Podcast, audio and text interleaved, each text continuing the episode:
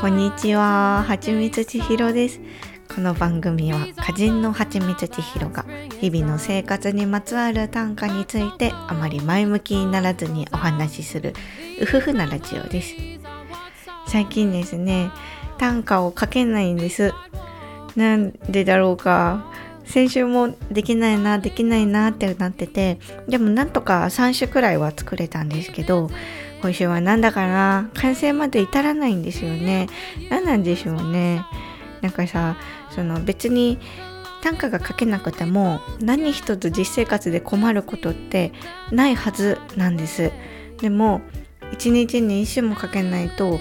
すんごくモヤモヤするんですよ。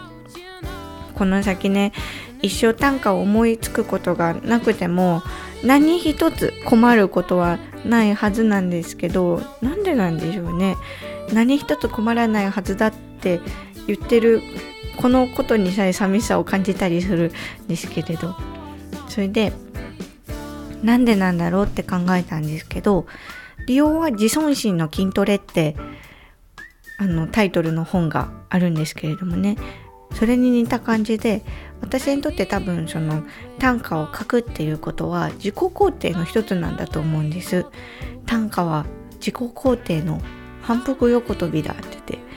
言って、だから一日に一回でもそれができないと気持ちがわらわらしだすというかおーまた早くできてくれっていう気持ちでいるんです。でもね最近短歌をあの毎日書こう書こうとしててその日常をね短歌を書くっていうのを前提にしてだからこう日常をネタ探しの場にしてそういう感じで見つめるようになってた気もするんです。でもそれって本当は逆で本当は日常をただ見つめて短歌にするっていうのが性なのかなって思うんです。だからこの短歌できない期間っていうのはこう逆回転をし始めた歯車を正回転に戻すようなそういうあるべくしてあるできた期間なんだろうなって思ってて。従いまして今週は私のお守りにしている短歌を紹介する回にします。ここで一首。大丈夫。急ぐ旅ではないのだし。急いでないし。旅でもないし。大丈夫。急ぐ旅ではないのだし。急いでないし。旅でもないし宇都宮淳さんの歌集ピクニックよりでした。66回目のショートショートキットペニーでベタースタートナウ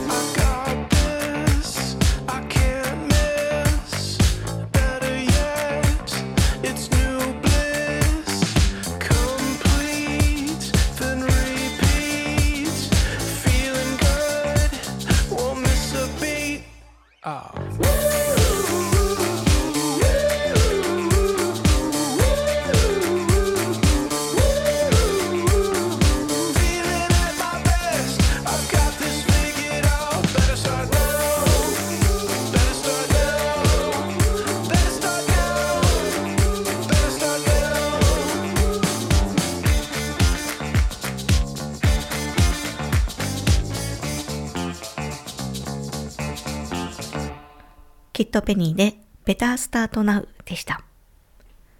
先週の日曜日は私の32回目の誕生日だったんです。で、その日は友人の今井さんとですね、朝から有楽町吉本シアターにお笑いを見に行くところからスタートしたんです。で、私、待ち合わせにはだいたい遅刻をしてしまうんですけれどもこの日も5分くらい遅刻をしてでその有楽町シアターのある、えー、ビルに入って階段を駆け上って今井さんを見つけてで「お待たせしました」って声をかけようとしたらそれより先に今井さんが「お誕生日おめでとうございます」って言ってくださってで今井さんと私は年は1個違いであの最近2週間に1度ぐらい会ってるんじゃないかってくらい仲がいいんですけどずっとお互い敬語でお話ししてるんですよ。でそれで午前11時から鬼越トマホークとかドーナツピーナッツとかドクターハインリヒとかを見てでめっちゃ面白くてで面白かったですねってシアターを後にしてでそれから東京駅まで歩いて行って20分ぐらいの距離なんですよ有楽町から東京駅ってもっと近いかなぐらいで。でステーションホテルにショートケーキを食べるべしって言って食べに行ったんです。結局ショートケーキはなかったんですけどね。で、東京駅ってバスターミナルのある八重洲側と駅舎が特徴的な丸の内側っていうのがあるんですよ。で、その西と東に分かれてて全然雰囲気が違うんです。で、辰野金吾が設計した丸の内の駅舎は昼に見ても夜に見ても荘厳で私大好きなんですよ。で東京駅の丸の内南口改札を出るとこうドーム状になってて丸の内駅舎の内側がなってるんですけどねそのステーションホテルのラウンジの入り口ってその中の本当なんか自販機ぐらいの大きさしかない扉でで最初全然わからなくてえ本当にこれが入り口で合ってるのかねって思うほどの。でも一足入るとそこはもうステーションホテルの世界になってるんです。なんかね後で調べたらステーションホテルって一泊本当に一番安いので、まあ、5万円以上はかかるっていう感じでなんか多分ベースがなんか15万円ぐらいとかする感じでなんかいいお部屋には、なんか、いいお部屋は2階建てになってるんですよ。なんかメゾネットなんとかっていう。なんかね、すごい、すごい、あの、かっこいい。なんかあの、言葉が持ち合わせてないですけど。で、その、ラウンジすごかったです。普段、その自分がね、その触れているものと違いすぎて、ステーションホテルのその、素晴らしさっていうものを表現する語彙を持ち合わせていないんですけれどもソファーもテーブルも食器もシックでモダンでかっこよくてそのウェーターの方の制服であるとか振る舞いであるとか素敵で。でその通されたのがラウンジ全体を見渡せるソファ席だったんですけど。で来てるお客さんの方々もみんな何か素敵なお召し物をお召しになっていらっしゃる。でメニューを見たらやはりやはりという感じのいいお値段をするんです。でそのお席に通してもらう前にこう美味しそうですねって見てた季節のベリーパフェのコーヒーセットがなんか確か5000円ぐらいしたんです。でコーヒーじゃなくてなんかスパークリングのいちごの何か美味しそうな飲み物にするともっとするっていう。で今井さんと2人でひょえーってなって。であの我々はですねデザートセットっていうケーキと果物とあとソルベのプレートにコーヒーか紅茶がついてくるっていうそのデザートケーキセットみたいなのを頼んででこれがすごく美味しかったんです。あの何でしょう美味しいものを口に含んだ時って会話が止まりますよね。こうふーんって話を聞いててでこう美味しいものが舌と鼻が感知した瞬間にピクってしてこう相づちも打てなくなるみたいな。ちょっと待って。っていう感じの。でステーションホテルのデザートセットはまさにそれでこうコンビニで売られているあの美味しいデザートってその消費者の甘いものを食べたいっていう欲をダイレクトに満たしてくれるようなその設計がされてるなって思うんですけどこのデザートセットは何だろう甘みじゃなくて甘い欲を満たすっていうんじゃなくてこの一皿で私はあなたを癒しますって言われているような感じ。甘いんですけど甘さはその要素の一つでしかないっていう感じでこう香りとか食感とか酸味とかそういう一つ一つがこうフェザータッチでこう体にこう何て言うか体の内側にこう触れられていくという感じだったんです。で美味しかったしすごくゆったりとした時間を過ごせたんです。こう無職には贅沢な場所だったんですけれどもでもきっとまた行きたいなと思っていて。それでそのラウンジを出る頃にこれからどうしましょうかってまだお昼の2時ぐらいでしたからどうしましょうかって話をしてで私考えてたことがあったんですその日。でで今井さんも1月末がお誕生日だったのでだからこれから2人で本屋さんに行ってお互いの誕生日プレゼントにする本を探すのはどうかなって。でそれを話したら今井さんがカバンをごそごそ探り始めてで何かなって見てたらこれ誕生日プレゼントの本ですってラッピングされた本が出てきて。で開けたらあの色の辞典っていう本。ででいろんな色の名前とその解説この色はどういう色でとかどういう意味があってとかであとその CMYK の値とかまで書かれてある本でで今井さんが本屋で見つけてはちみつさんにあげたいなと思ってって。でも完全にハワワでちょっともうでなんかその素敵すぎる本をその目の前にして私何にも用意してなかったし本を送るっていう発想が同じだったこととか全部含めてなんかもうポカンとしてもうなんだよってなんかもう錯綜してこうもうなんかむしろ怒りたいみたいな気持ちになったりしました。こうしてやられた感というかああっていう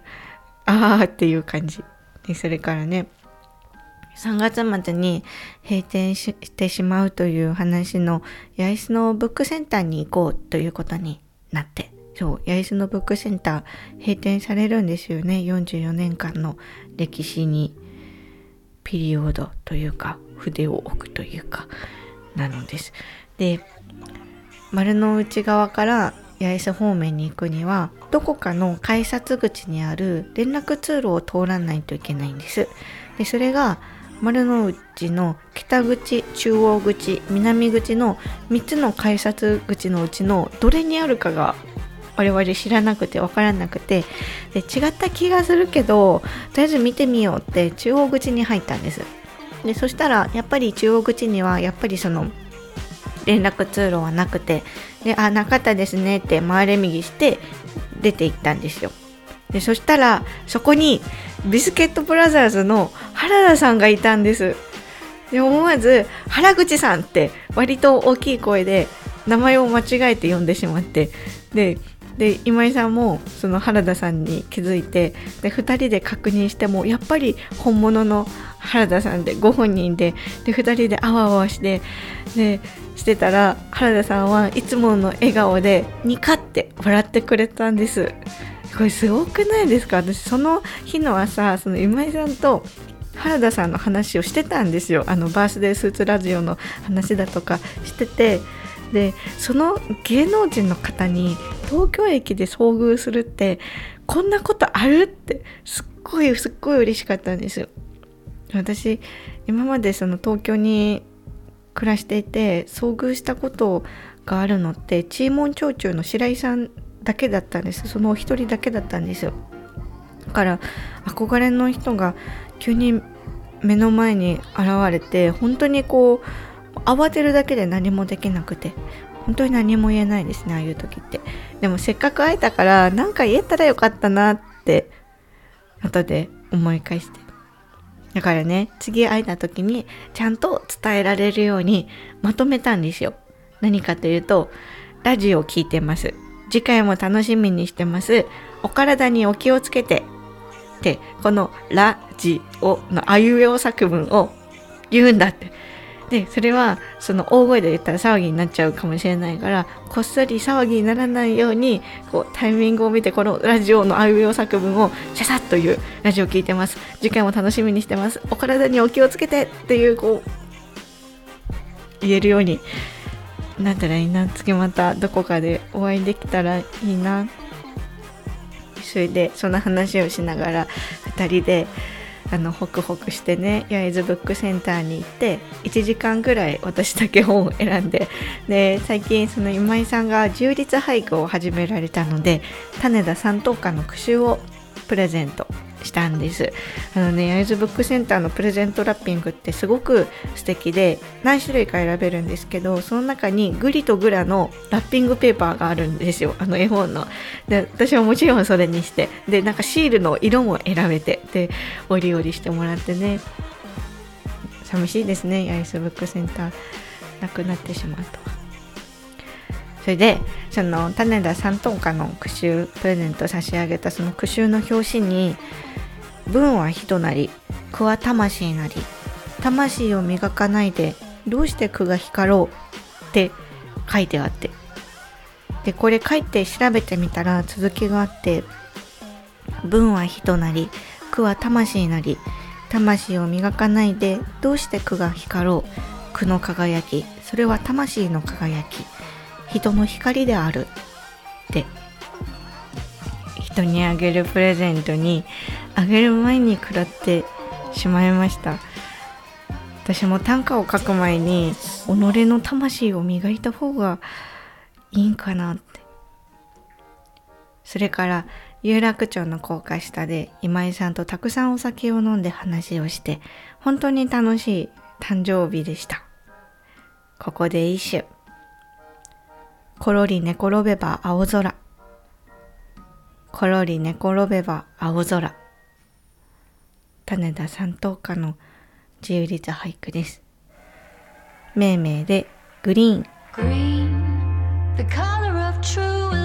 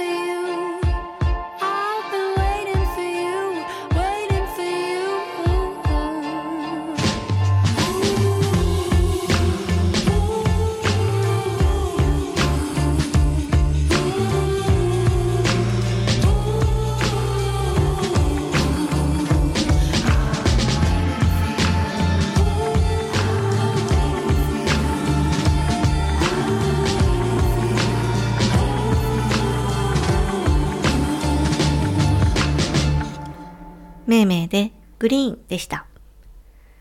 今週はたくさんお出かけしたんです。いつもはずっと家にいるのに。友人が誕生日お祝いにエゴン仕入れ店に連れて行ってくれるというので、ウキウキで上野へ行ってまいりました。エゴン仕入れという人は、オーストリアの画家で自画像をたくさん描いた人なんです。で展示されてた発言を読むと、なんか哲学者というか詩人のようなところがあるなーって思って。でね、そのエゴン・シーレは自我の崩壊を描いてるっていうふうに解説に書いてあって、え自我の崩壊とは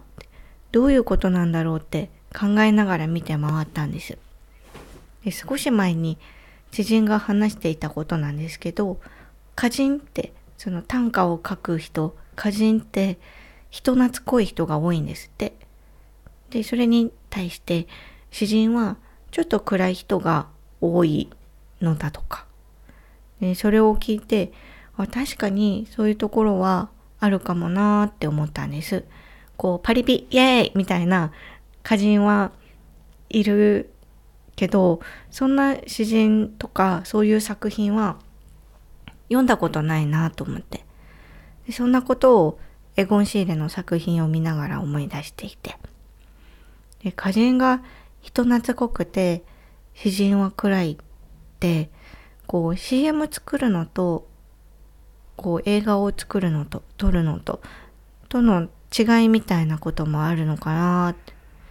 こう絵で言えば1作品を作るのに下書きがあって下塗りがあって本塗りがあって仕上げがあってってこう完成するまでの長い工程とその時間を考えるとそれはずっとパーティー気分パーティーのテンションではいられないしこう深刻になるまで考えたりとかそういうスポット的な時間だったとしても絶対にそういうこう長い時間の中であるようになってで、自我の崩壊って考えて考えて考えて考えて、書いて書いて書いて、もういいもなも自分が何をしたかったかとかも、これから何がしたいのかとかもわからなくなっちゃうっていうことなのかな。絵はどれもかっこよくて充実の展示会でした。で、ゴンシーレは28歳の時にスペイン風邪で亡くなってしまったのだそうなんですけどそれまでに描いた絵はすごくイケてて自我が崩壊しそうなほど描いたんだな。かっこいいな。って。それから上野のルノワールで2人でアップルパイを食べて帰りました。友人が展示会の図録を買ってくれて今家にあるんです。エゴン・シーレがこっちを見ています。なんかさ、友人たちがお祝いしてくれて、すごく嬉しくて、何かお返しを、お返しの何か良さげな茶菓子でもって渡したくなるんですけど、それは違うなと思って、ぐっとこらえてるんです。前に、後ろめたさの人類学って本を読んだ時に、経済と贈与の違いを知ったんですけど、何かを受け取って別の何かを渡すのが経済の関係なんですけど贈与は受け取る一方で受け取ることが強いられているものなんですってだから受け取ることに違和感だとか圧だとかを感じたりすることもままあるのが贈与の関係というものだそうで多分その友人らは経済の関係で私の誕生日をお祝いしてくれたわけではなくて、むしろ贈与だから、私はしっかりただ受け取るべし。それは、それで、その友人らのお誕生日とか、何か嬉しいこと、喜ばしいことがあったら、私は贈与をするんだって意気込んでいるところ。この間、ダーウィン事変って漫画を読んだんです。ダーウィン事変ってチンパンジーと人の異種間交配で生まれたヒューマンジーのチャーリーという子が主人公で過激な動物保護活動家の起こす事件に巻き込まれていくっていうストーリーなんですけれどチャーリーの考え方は人の考え方と違ってとってもシンプルなんですよ。で僕はこの世界に対して全然何の責任も感じない。だって勝手に放り込まれただけだからってチャーリーは言うんです。それでいいの？って人間の私は思っちゃうんですけどでも本当にその通りだよなって何の責任も感じないし何も返さないしだって勝手に放り込まれただけだからって。私は経済の中で生きてるって思ってたんですけど本当は私と世界というものは贈与の関係なのかもしれないなってダーウィン事変を読んで。思ったのでした。ここで一首。絵日傘を彼方の岸の草に投げ、渡る小川よ春の水ぬるき。絵日傘を彼方の岸の草に投げ、渡る小川よ春の水ぬるき。矢田の明子の私の一番好きな短歌です。今週は前の職場の先輩とご飯に行ったり椎名林檎のライブに行ったり陶芸教室に行ったりします。そういえば昨日は生まれて初めて宝塚を見に行きました。もうねすごくすごくすごくすごく感動して帰ってきたのでこの話はまた来週しますね。ではまた。